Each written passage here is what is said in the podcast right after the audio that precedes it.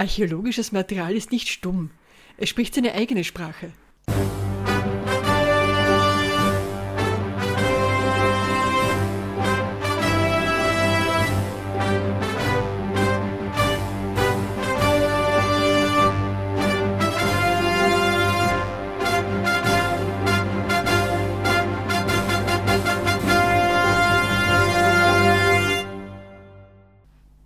Hallo und herzlich willkommen bei Artefakte erzählen, unserem Archäologie-Podcast. Ich bin die Natascha Ich bin die Susanne, ich bin die Archäologin. und ich nicht. Und ich stelle dir heute ein paar Fragen. Da bin ich aber schon sehr gespannt auf die Fragen. Ich bin auch gespannt auf die Fragen. Vor allem aber ich fange mal mit einer Frage an dich an. Bitte. Warum hast du diesen Titel für diese Folge gewählt? Naja, nicht ich allein. Wir, wir, es ist, wir sind zu einem Konsensus gekommen, dass das eine, ein guter Titel ist. Du hast gesagt, wir können was über die Hunden machen. Und ich so, ja, cool, über Attila und seine Boys. Und du so, ja, passt. Das stimmt, das stimmt. Also es war, hat Also- mich zwar im ersten Moment ein bisschen kalt erwischt und mir gedacht habe, ah, Boys in the Hood oder was jetzt, aber werden wir schon irgendwie hinkriegen, das Thema. Ne? Ich glaube. Und das ist, wir haben das schon von weggenommen. Das ist heut, unser heutiges Thema. Und ich möchte von dir wissen, wer waren die Hunden und was haben sie mit den Dothraki zu tun? Uff, das ist eine ganz wichtige Frage. Mhm. Ich möchte aber zuerst einmal mit was anderem beginnen. Wir Politiker ein bisschen rundherum reden. Okay. Ich möchte kurz, weil wir den Namen Attila im Titel haben, Ja. bisschen mein erstes Erlebnis mit Attila erzählen als kleines Kind. Hat das was mit den Dothraki zu tun? Hat nichts mit den Dothraki zu tun hat auch- und auch nichts mit den Hunden zu tun, was sehr Okay. lustig ist. Dann ist meine, meine Frage, die stelle ich dir einfach nachher. Erzähl mir von deiner Kindheit. ah, also ich lege mich jetzt auf die Couch also mein erstes Erlebnis mit Attila war, dass es einen österreichischen Schauspieler gegeben hat namens Attila Hörbiger. Und als Kind hat man halt natürlich immer wieder im Fernsehen gesehen, so Hallo Dienstmann oder Mariandl und so weiter. Mhm. Und dann irgendwann hat mein Vater erwähnt, ja, da gibt es jetzt diesen Film, den hat er, er als, als Jugendlicher gesehen, Attila, die Geisel Gottes. Und ich habe mir immer gedacht, wieso ist der Attila Hörwiger die Geisel Gottes? Gute Frage. Und dann habe ich kurz in diesen Film von 1954 reingeschaut Ja. Und habe den Anthony Quinn als Attila gesehen und Sophia Loren als, als Honoria und habe mir gedacht, Uh. also das ist schwer zu toppen. Also das war mein erstes Erlebnis. Attila Hörbiger und dann Anthony Quinn als Attila. Wie, Hat der, jetzt, wie ist der Film so? ach Gott. ah, ja, es ist, wie soll ich sagen, Fünf Sterne? auf einer Schlechtheitsskala ist er ganz oben. Sehr gut. Also er ist weder historisch akkurat, noch sind die Kostüme gut, noch ist die Musik gut, noch ist die schauspielerische Leistung gut und Sophia Loren zu viel an. Also für die 50er Jahre genau passend, aber sonst. Fantastisch. Ja. Also ein perfekter Abend mit Popcorn und Film und man darf sich über den Film lustig machen. Genau. Ah, das klingt gut, das merke Genau. ich mir. Aber das hat so genau gar nichts mit den Hunden zu tun, wie man die Hunden kennt. Ich versuch's nochmal. Ja. Wer waren die Hunden und was haben sie mit den Dothraki zu tun? Okay. Jetzt bin ich bereit dafür für diese Frage. Ähm, man muss sich einmal von der Ver äh, Vorstellung verabschieden, dass es die Hunnen gegeben hat. Es hat weder die Hunnen gegeben noch die Germanen. Es gibt verschiedene Stammesverbände, in dem Fall nomadische Stammesverbände, die in der großen eurasischen Graslandsteppe unterwegs gewesen sind. Die Graslandsteppe, die reicht vom Pazifik, von der Pazifikküste Mhm. in Asien bis zum Ural bzw. bis zu den Karpaten in Europa. Mhm. Das ist eine Zone, die ist so mehrere hundert Kilometer breit und die geht quer durch. Und es haben sich immer wieder verschiedene nomadische Zusammenschlüsse ergeben, Mhm. die jetzt nicht nur auf rein friedliche Art und Weise gelebt haben, sondern auch geplündert haben. Und diese Gruppen wurden im europäischen Kontext immer wieder als Hunnen bezeichnet. Es gibt im asiatischen Kontext auch Hunnen unter Anführungszeichen.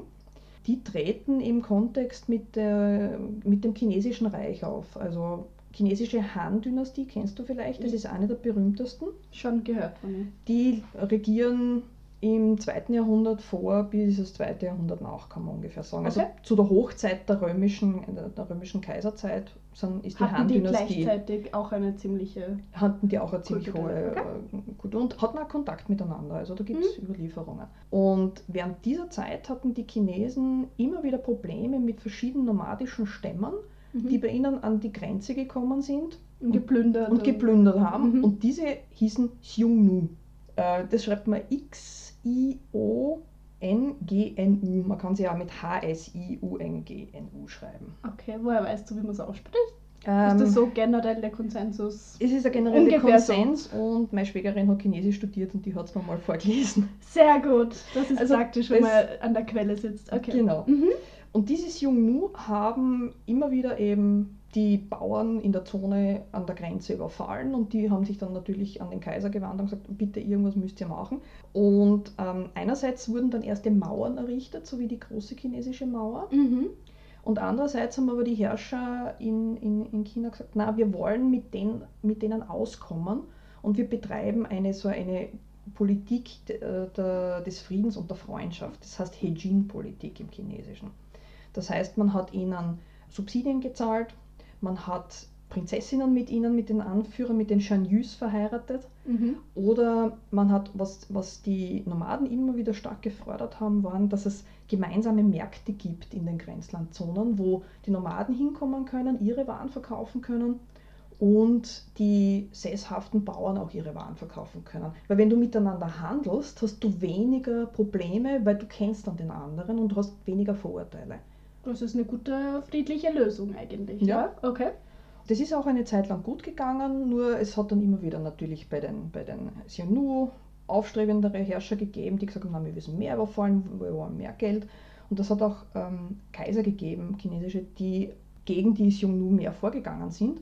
Mhm. Und die haben sich dann aufgespalten, die Xiongnu, in die südlichen und in die nördlichen. Und die Mhm. südlichen haben sich ins Reich integriert, sind praktisch als ehemalige Nomaden sesshaft geworden und die anderen sind abgezogen. Und die Mhm. verschwinden so irgendwann im zweiten Jahrhundert nach aus den chinesischen Quellen. Da erfährt man nichts mehr von ihnen. Mhm. Okay. Wo Aber- sind sie hin? Wo sind sie hin, ist eine gute Frage, weil im Jahr 375 tauchen dann an der europäischen Grenze, sprich im Bereich vom Don, die Hunnen auf. Uh, jetzt kommt's. Jetzt kommt's. Die Hunden kommen. Die Hunnen kommen. Es gab lang die, die Theorie, dass die Xiongnu die direkten Vorfahren der Hunnen sind. Okay. Das ist aber irgendwie komplett nicht nachzuvollziehen mit heutigen Methoden, weil ein nomadisches, eine nomadische Gruppierung, die 200 Jahre herumzieht und eigentlich 200 Jahre für einen Weg braucht, den man in wenigen Wochen zurücklegen kann und sich aber dann noch immer mit derselben Identität fühlt, ist eher unwahrscheinlich. Unwahrscheinlich, nicht ganz. Ich, ich verstehe, wo es herkommt, ja? ähm, weil Nomadenvolk Mhm. und jetzt stehen sie in Europa und Ja. äh, es ist so ähnlich. Aber ja, okay. Nicht ganz dieselben wahrscheinlich mehr. Na, man ist jetzt dazu übergegangen zu sagen, die, sowohl der Name Xiongnu als auch der Name Hunnen ist eine Art Prestigename. Okay. Der hat sich bei der sesshaften Bevölkerung eingeprägt als, oh, das sind die Gefährlichen, die benennen wir jetzt einmal. Ja, ja, ja. Und auch wenn es nicht so die sind, Aber Da- selbst haben sie sich nicht so bezeichnet, selbst haben sie sich nicht so bezeichnet. Mhm. Ähm, ich vergleiche das mit dem, mit dem das böse Benennen ein bisschen mit äh, die Russen. Also wir haben das ja in der näheren Vergangenheit eigentlich auch gehabt.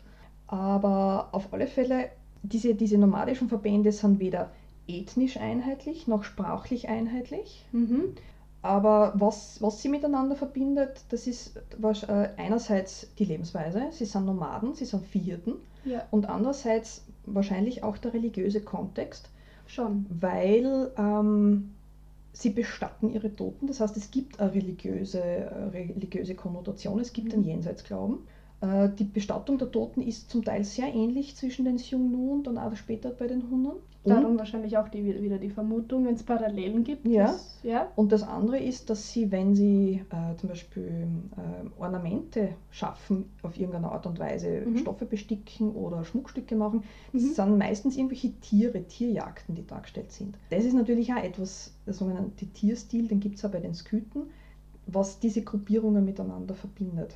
Ja, aber das ist irgendwo klar, weil Tiere sind überall wichtig. Mhm. Auf irgendeine Art und Weise. Das ist jetzt nichts Revolutionäres, glaube ich. Na, das nicht. Sie sind halt bei Nomaden besonders wichtig. Ja, Und für die Hunnen, genauso wie die Xiongnu, waren ja die Pferde extrem wichtig. genau. Wie war denn das Verhältnis zu den Pferden? Sie haben Pferde extrem hoch geschätzt. Mhm. Pferde sind äh, Reittiere für die, für, die, für die Krieger eher, also für die obere Klasse. Okay. Sie sind weniger die Arbeitstiere. Es gibt zum Beispiel Bestattungen von Pferdezaumzeug immer wieder, das mit Kriegern beigegeben worden ist. Und das ist extrem reich geschmückt gewesen mit, mit Gold und Edelsteinen. Also wirklich, die Pferde waren wirklich sehr, sehr schön geschmückt auch. Und wie sehr Pferde wichtig waren, sieht man auch am Stellenwert bei dieser Gesandtschaft, von der wir später reden werden, wo die oströmischen äh, Gesandten zu Attila kommen. Da äh, wird jedem der Gesandten ein Pferd geschenkt. Und als Geste, das als ist Geste. uns wichtig, darum hier. Genau, das ist, genau, das ist was Besonderes. Das ist jetzt was Besonderes auch für euch, weil ihr gebt Ja. uns Gold und Edelsteine und Seide und ihr bekommt von uns Pferde. das, das Wichtigste. Ja. Mhm. Und das verbindet sie auch mit den Dothraki. Wollte ich gerade sagen. Haben Sie Ihre Pferde auch gegessen? Ähm, werden sie sicher auch gegessen haben, wenn sie es ergeben hat. Ansonsten sind sie ja eher Viehzüchter für ähm, Schafe, weil Schafe sind einfach praktisch zum Halten, viel praktischer als Rinder. Die kann man nicht so gut mitnehmen wahrscheinlich, oder? Na, vor allem Schafe sind ein bisschen genügsamer von, von der Ernährung her Okay. und du kannst mit denen leichter herumziehen als mit den großen Rinderherden. Genau, ja. Und bei einem Schaf, solange das lebt, kannst du es ja erstens einmal melken Ja, und scheren. ja, das ist nicht nur genügsam, sondern auch sehr großzügig vom Schaf. Genau, und bei einem Rind das kannst du melken und dann musst du es umbringen, damit du die Haut kriegst. Also ist nicht ganz so gut. Also Und es bewegt sich einfach nicht in dem Tempo, das du haben willst, wahrscheinlich auch noch. äh, Schafe oder Rinder oder beide eher. Also ich kenne Schafe, die sind auch eher Okay. nicht Aber es so. ist auch so bockig? Ja, Okay, naja. auch. Aber sie sind halt kleiner, die kannst du eher anschieben als Ja, die ja, Rinder. ja, genau, ja. Anschieben. Ja, Ja. Schafe schieben. nein, Schafe schieben. Ähm, die Hunden werden ja sehr gern, da, die Konnotation ist, dass sie Barbaren sind. Mhm. Und der Begriff Barbaren ist, wird ja immer mit, mit anderen Völkern als den Römern assoziiert, oder?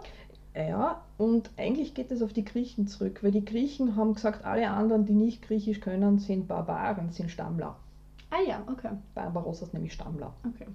Eben für die Griechen sind alle, die nicht Griechisch können, Barbaren. Und das Ganze ist eigentlich ziemlich rassistisch, wenn du es so siehst, Aus unserer Sicht, ja. aus unserer Sicht. Und sie haben es als erstes vor allem in politischer Hinsicht auf die Perser abgemünzt. Mhm. Also sie haben in den Perserkriegen einmal sind sie extrem über die Perser hergezogen und haben, das, haben die Perser mit dem Barbarenbegriff belegt. Ja.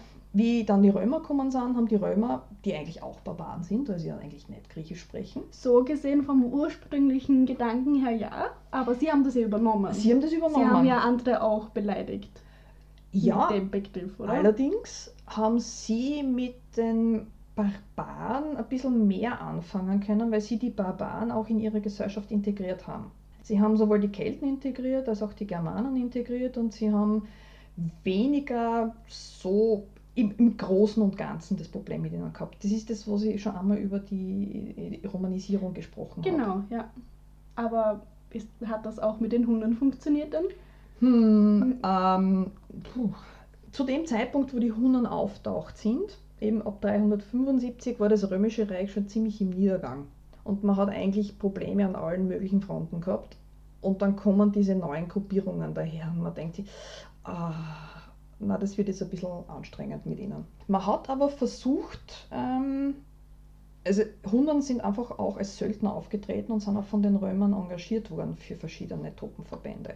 Ah, Das gibt's. Und das führt ja zu dem lustigen Punkt, dass die Hunden im ersten Moment, wie sie auftauchen, kein einheitlicher Stammesverband sind. Es gibt nicht diesen einen Anführer, mhm. sondern es gibt einzelne Stämme, von denen gibt es auch welche, die kennt man mit Namen, so zum Beispiel die Akazieren Mhm. oder die Onuguren. Und der Name Onuguren, das klingt alles so ein bisschen, bisschen sibirisch fast. Mhm. Mhm. So Tungusen gibt es ja zum Beispiel auch. Aber das sind jetzt, sind jetzt keine Hunden, sondern das sind ja sibirische Stämme Ja. Am Anfang haben eben ähm, hunnische Verbände sich von den Römern bezahlen lassen und mit den Römern gegen andere hunnische Verbände und germanische Verbände gekämpft. Mhm. Also je nachdem, wer kann mir mehr zahlen, unter dem diene ich. Smart. Eigentlich schon. Hm, Passt. Weil wer braucht Patriotismus?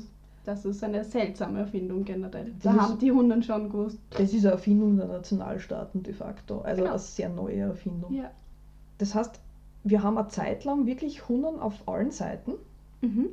und dann ändert sich da aber was im hunnischen Kontext auch.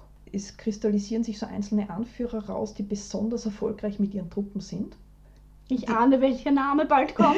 genau. Ähm, das heißt, erfolgreich bedeutet, dass er sehr schlagkräftig das Römische Reich angreifen kann in verschiedenen Feldzügen und dadurch vom Römischen Reich Geld bekommt, das er dann nicht mehr einfallen soll. Also Subsidienzahlungen, Mhm. wie die Xiongnu ja auch gemacht haben mit China. genau. Und da ist vor allem das Oströmische Reich, also Konstantinopel, sehr schwer getroffen, weil die kommen halt Aus der Richtung. Osten? Ja. kommen übers Schwarze Meer oder am Schwarzen Meer entlang und nach dieser verheerenden Schlacht 378 äh, bei Hadrianopel in der heutigen Türkei, bei Edirne, Ja. wo äh, das römische Heer verliert, ein römischer Kaiser fällt. Es sind einmal einerseits gotische Verbände und auch hunnische Verbände sehr stark im Reich. Auf die ersten, äh, die auf die Hunnen getroffen haben, das sind die Goten, die beim Schwarzen Meer sitzen, Aha. gotische Verbände. Mhm. Es sind zwei große gotische Reiche, das der Kreutungen und das der Terwingen. Mhm. Und der erste, das erste große Opfer in diesem, in diesem Krieg ist der, ist der König der Kreutungen, der Ermanerich, der ist schon relativ alter. Sag nochmal, wie heißt der? Ermanerich, Ermanerich, ein ja. relativ alter Herr schon und der denkt sich, äh, ich werde die Götter jetzt gnädig stimmen und mich opfern und dann werden wir über die Hunnen siegen. Das heißt, er macht einen rituellen Selbstmord Mm. und die Hunnen gewinnen trotzdem. Ja, no, no. Ist ein bisschen Weil die blöd Hunden gelaufen. glauben nicht an die gleichen Götter. Mm. Oder die hunnischen Götter sind stärker. Ähm, Oder das, Oder genau. das. Oder es ist einfach eine blöde Idee, sich selbst zu opfern und dann zu hoffen, dass irgendwas anders wird. Kein Kommentar. Hat das dann irgendwie zur Völkerwanderung geführt? Ja. War das der ausschlaggebende Das- Moment? Der Ausschlag Oder- könnte man sagen, also Ja. man sagt 375 ist der Punkt, wo es einmal losgeht mit den Hunden, die kommen, die schieben dann die Kreutungen Richtung Südwesten. Dort sitzen allerdings Die die und ihre. Schafe Schafe, was auch immer noch. schieben alles ein bisschen vorwärts.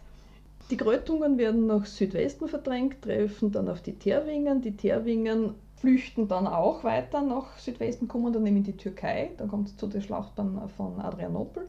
Danach beginnen einmal so die großen Feldzüge dieser gotischen Verbände im Bereich des Balkans. Also die 370er Jahre, späten 370er Jahre, frühen 380er sind davon gekennzeichnet, dass die Goten durch den Balkan ziehen, bis sie angesiedelt werden vom Oströmischen Kaiser.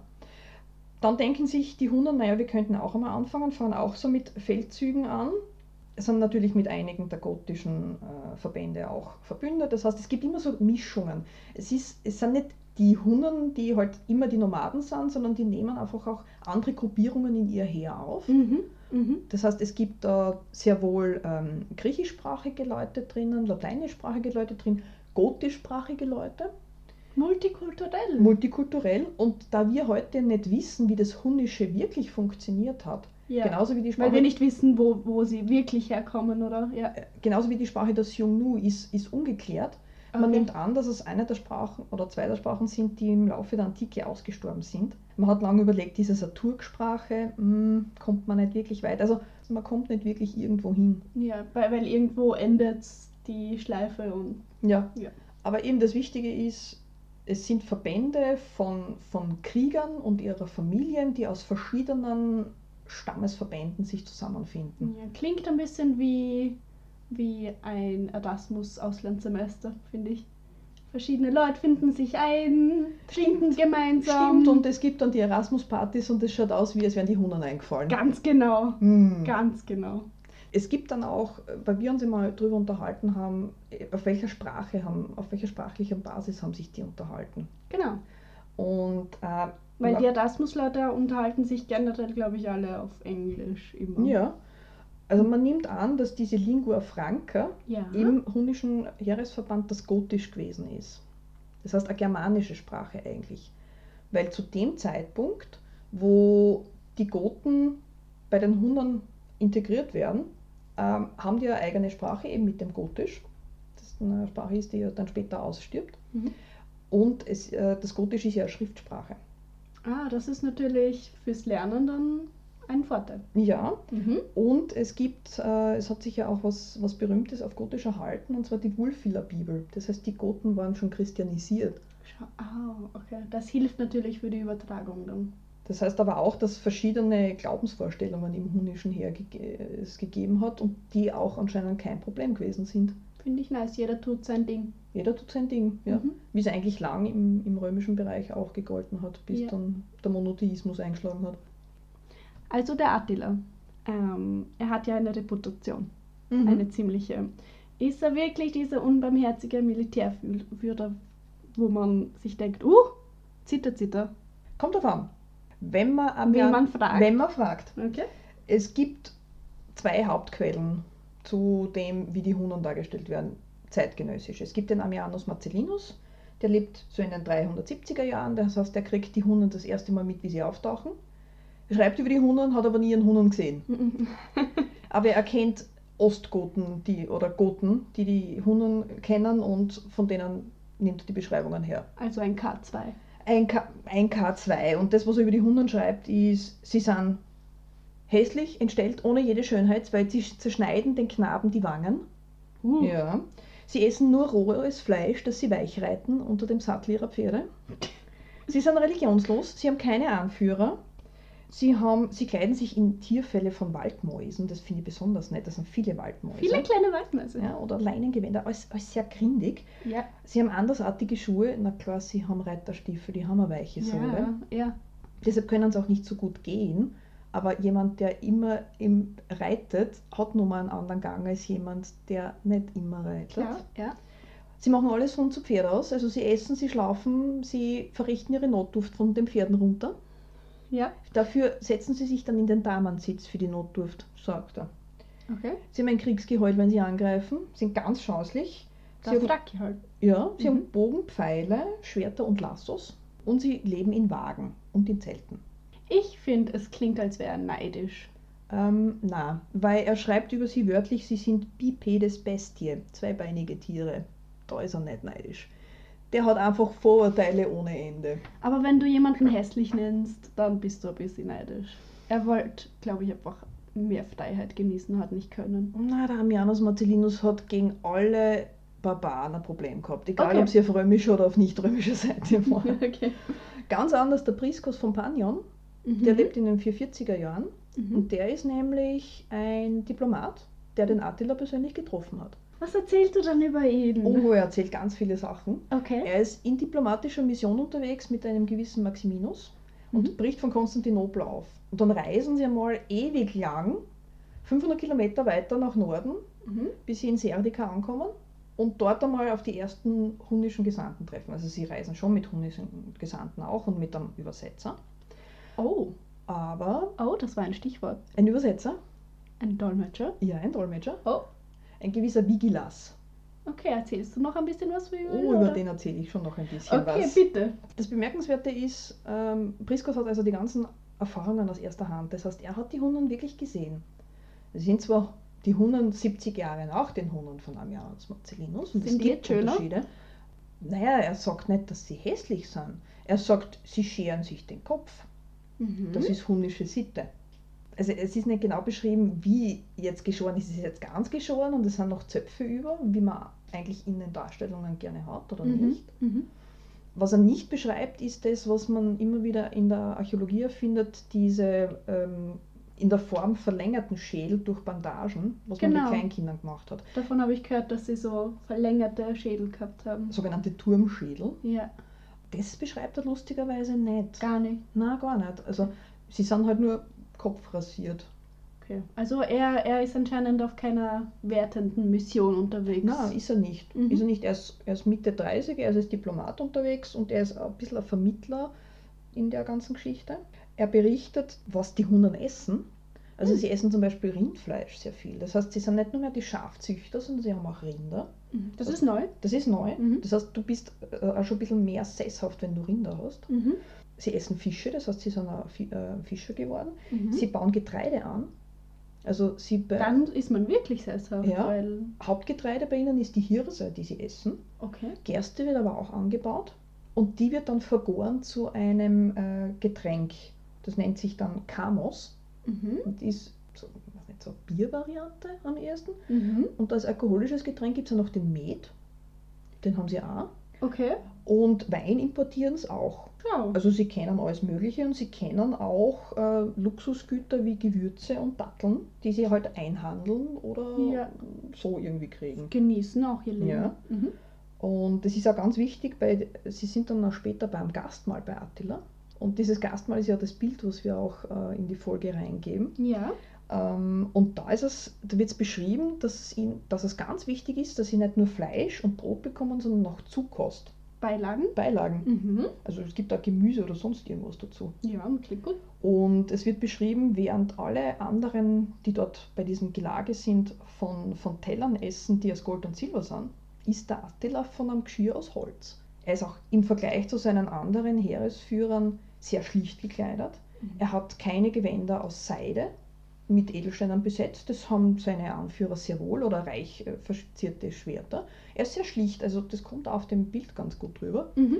Das ist lustigerweise ein Gemälde von 1870, sehr stark Historismus Ja, sowieso. von einem ungarischen Maler namens Mortan Mhm. und hängt heute in der Nationalgalerie in Budapest. Mhm. Und das ist, ich habe es deshalb ausgesucht, weil es eben den Attila nicht als diesen grauslichen Anführer zeigt, sondern so als, als Herrscher einfach, wie er ist. Ist Mhm. natürlich die Sicht bei den Ungarn, die selber ja aus einem nomadischen Kontext kommen, anders auf den Attila Ja. als bei anderen Verbänden. Also, äh, Ja. also in, ein Wiener Maler hätte es nicht so gemahlen. Vor allem, er hat einen Thron und ein Krönchen. Das ist sehr. Ja, Er, er sieht aus wie ein König einfach, Ja. so wie wir es uns Genau. das vorstellen. dass er einen Thron hat, das beschreibt auch der Priskos. Mhm. Ähm, und beim Gelage, da sitzt er weniger am Thron, als dass er vielmehr auf einer Liege liegt, so wie diese, diese Triklinien, die Mhm. die Römer auch kennen. Also das Triklinium ist hufeisenförmig aufgestellt, da sind die ganzen Liegen und je nachdem, wo du sitzt, auf der rechten oder auf der linken Seite, bist du wohl angesehen. Rechte Seite ist super, linke ist nicht ganz so super. Okay. Neben ihm am, am, beim Thron sitzt sein, sein, in dem Fall der jüngste Sohn, heißt in der Schilderung drinnen. Okay. Und rechts und links im Bild dran sind die Frauen des Attila. Ah ja. Also zwei von seinen Frauen, weil er hatte mehrere. Wie viele hatte er dann? Das weiß man nicht genau. Okay. Eine Handvoll. Das heißt, die, die Hunnen sind polygam und Ja. zumindest in, in der Herrsch, im Herrscherbereich ist das kein Problem. Die Frauen haben sowieso eine besondere Stellung bei den Hunnen, Weil? weil sie im Gegensatz zu den Dothraki, die Witwen kommen nicht in eine Hütte und werden dann irgendwie gemeinsam Aha. dort gehalten und müssen ihren Lebensabend verbringen. Nein, man kennt zum Beispiel die Geschichte von, von seiner Schwägerin. Attila hatte einen Bruder gehabt am Anfang, Bleda, Okay. und den hat er dann umgebracht, um allein zu herrschen.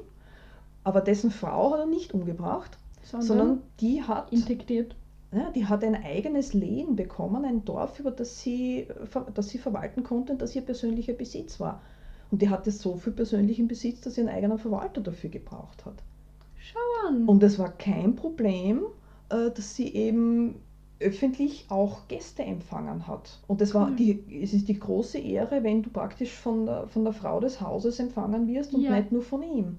ah, Und Cool. er, auch wenn Attila irgendwo herumreist, nimmt Ja. er das einmal entgegen, wenn sie ihm was bringt, Ja. als, als Gastgeschenk, und dann geht er erst weiter. Und was für ihn auch anscheinend äh, selbstverständlich war, war die Geschichte, dass er gedacht hat, dass auch im Römischen Reich Frauen erben können. Aber nein. Aber nein, Mhm. weil es gibt die Episode über die Kaisertochter Honoria. Mhm. Honoria, also die Sophia Loren aus dem schrecklichen Ach so. 18. Kaiserfilm. Ach so, sie spielt. Okay. Die, Mhm. die, diese Honoria hat es wirklich gegeben. Das war die Tochter der Galla Placidia und Galla Placidia war die Schwester von zwei Kaisern, nämlich von Honorius und Arcadius und die Tochter eines anderen Kaisers. Die ist von den Westgoten geraubt worden, diese Galla Placidia, hat dann mit einem ein Kind gekriegt, ist verheiratet worden, wird zugeschickt worden und die hat als Kind selber die Honoria und die hat so ein bisschen am Hof in Konstantinopel ein bisschen ein Techtelmechtel mit aber anderen gehabt. Aha. Und ihr Geliebter ist dann umgebracht worden, woraufhin sie dem Attila ihren Siegelring geschickt hat und einen Brief geschickt hat und sagt, du, ich verspreche dir meine Reichshälfte, wenn du mich retten kommst. Und er Uh. hat es für bare Münze genommen, dass sie wirklich Anspruch auf, ihr, auf, auf etwas hätte zu erben. Weil Hat sie aber, hat oh, sie- sie hat weil das er kennt das aus seinem Kulturkreis. Aus seinem Kulturkreis er hat, kennt das. Ja, ja, ja. Aber bei, im, im Oströmischen Reich ist das nicht möglich das gewesen. ist smart von ihr. Ja, Die hat das wahrscheinlich gewusst. Deshalb sagt man, irgendwelche Plünderungszüge in den 447er Jahren sind deshalb, weil sie ihn aufgefordert hat. Aber äh, ich glaube, er hat keine Gründe gebraucht, um einfach Das kann auch zu sein. plündern. Ich glaube, es war einfach ein guter Grund für ihn, Mhm. aber er braucht keinen. Na, genau. Okay. Das heißt, wir haben eine sehr hohe Stellung der Frau bei den Hunnen, was außergewöhnlich ist, wenn man sich die umgrenzenden Ku- Kulturen anschaut, weder bei den Römern noch bei den Griechen Ja. oder bei den Persern gibt es große, großen Stellenwert für Frauen. Sie Ja. werden ja meistens versteckt und bei den Hunnen sind die Frauen halt da. Das heißt, sie sie Auch sind bei den. Feiern anscheinend. Auch bei den Feiern, genau. Cool. Mhm. Wie bei den Etruskern. Ja, stimmt. Schau. Von letzter Folge können wir sich ruhig anhören. Das war eine sehr coole Halloween-Folge übrigens. Mhm.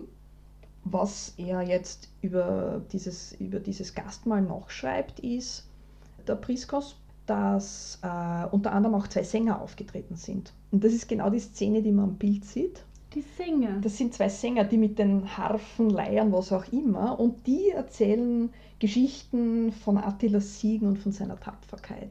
Natürlich, was denn sonst? Was denn sonst? Bei, was man halt bei seiner Party. Ja, Ja. und das, der eine Typ, der vorn sitzt, der für uns ausschaut, als würde er Facepalm machen, ist einfach nur so traurig und verbirgt sein Gesicht, weil er weinen muss, weil er eben jetzt alt ist und sich an seine ruhmreiche Jugend erinnert. Ach, Nostalgie ist Ja. das, nicht Facepalm. Nein, nicht Facepalm. Okay. Ähm, und das Lustige ist, diese zwei Sänger, das bedeutet, dass es irgendwie im, im hunnischen Kontext eine Art Oral Poetry geben muss oder gegeben haben muss, Anscheinend. weil sonst ist es eher, eher, ja, warum solltest du das dann machen? Ist ja oft bei Sprachen, die keine Schriftsprache sind, da ist natürlich Musik das Nummer eins Ding. Ja? Mhm. Ein Fun Fact zu dem Bild, das ist im rechten unteren Eck sitzt der Römer, das ist der mit dem Fashion-Panzer und dieser Fashion-Frisur. Ja. Das wird der Maximinus sein.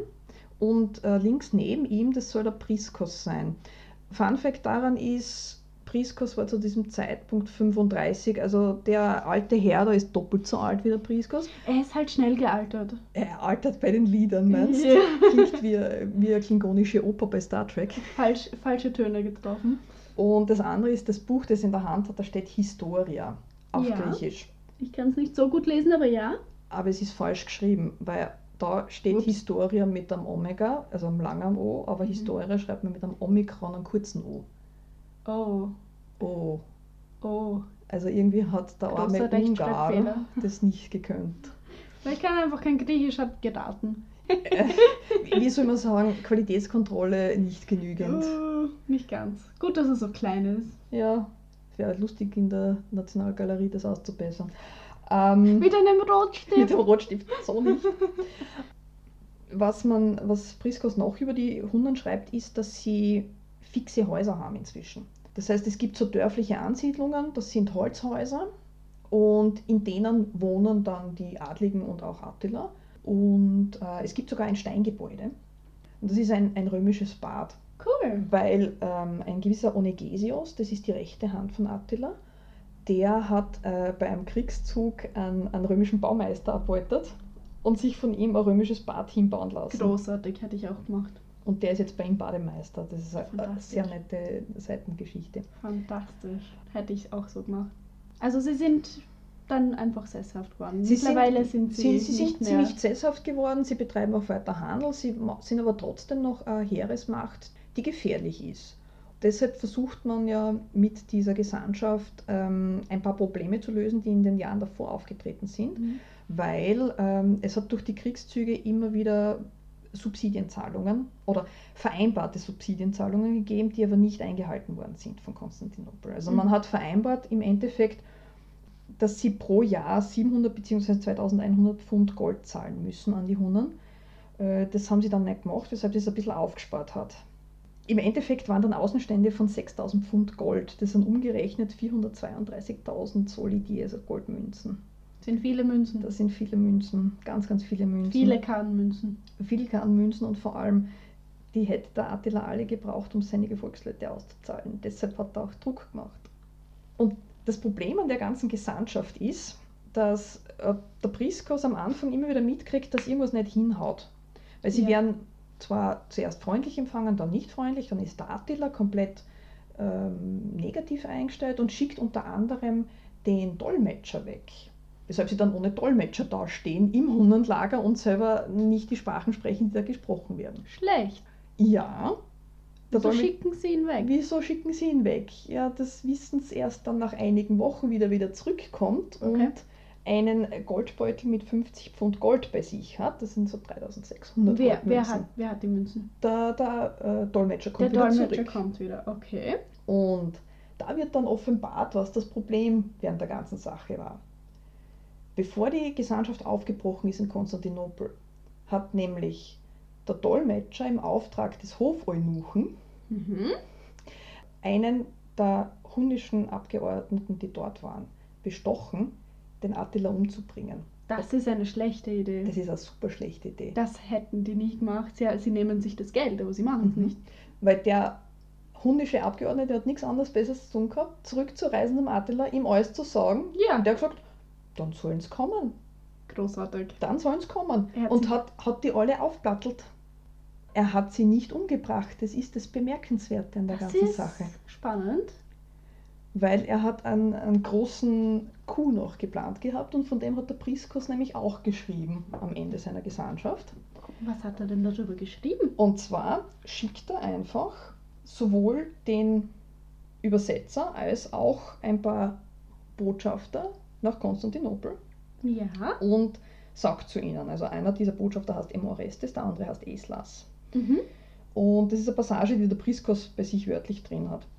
Attila hatte Orestes befohlen, vor den Kaiser, gemeint ist Theodosius II., zu treten und dabei den Beutel um den Hals zu tragen, in den Vigilas, der Dolmetscher, das Gold getan hatte, das Edeko gegeben haben werden sollte, also dem, der das Mordattentat hätte machen sollen. Ja. Er sollte ihm und dem Eunuchen den Beutel zeigen und fragen, ob sie ihn wiedererkannten. Eslas sollte in aller Direktheit sagen, Theodosius sei der Sohn eines hochwohlgeborenen Vaters, auch Attila sei edler Abstammung. Aber während Attila seine noble Herkunft bewahrt habe, sei Theodosius der seinen abtrünnig geworden und sei Attilas Sklave, der zu Tributzahlungen verpflichtet sei. Durch den heimlichen Angriff gegen ihn wie gegen einen wertlosen Sklaven habe er daher ungerecht gegenüber einem Höherstehenden gehandelt, den das Schicksal zu seinem Herrn gemacht hatte. Und das muss man sich vorstellen am Hof in Konstantinopel, wie die daherkommen. Da wäre ich gerne Mäuschen gewesen bei der Szene, weil da ist das, der oströmische Kaiser nicht gut ausgestiegen und ich glaube auch Nein. sein Eunuch nicht so besonders. Er hat sich damit ziemlich selbst ins Knie geschossen, gell? Mhm. Da ist er ziemlich blöd dagestanden. Also Attila ist nicht der unbarmherzige und rabiate Militärführer, sondern Mhm. er ist wirklich der wohldurchdachte Stratege, der ja zwar dann im Endeffekt verliert, aber zumindest in dem Moment besser dasteht als sein oströmisches Pendant. Nicht schlecht. Ich glaube, das war mal ein bisschen Überblick zu den Hunnen und zum Attila. Ist nicht alles über ihn gesagt, es gibt noch Stunden. Also Ich bin mir sicher, er klingt wie ein. Die, er klingt nach einer Persönlichkeit. mhm, sehr starke Ziemliche Persönlichkeit. Mhm. Aber es war auf jeden Fall sehr cool, mal wieder mit dir zu podcasten. Danke dafür. Danke an euch fürs Zuhören. Ihr könnt uns schreiben, wenn ihr einen Kommentar habt, uns ausbessern wollt, kurz Hallo sagen wollt. Sehr gern unter artefakte underscore erzählen mit ae at gmx.at oder auf Facebook auf Artefakte erzählen und auf unserem Blog. Auch unter Artefakte erzählen. Überall. Genauso wie ihr uns überall unter Artefakte erzählen hören könnt. Auf Spotify, auf Deezer, auf Google Podcast und auf podcast.de und auf TuneIn. Also, das war wirklich wieder eine sehr lustige, kurzweilige Folge. Wir wünschen euch alles Gute und wir hören uns hoffentlich wieder in zwei Wochen. Baba!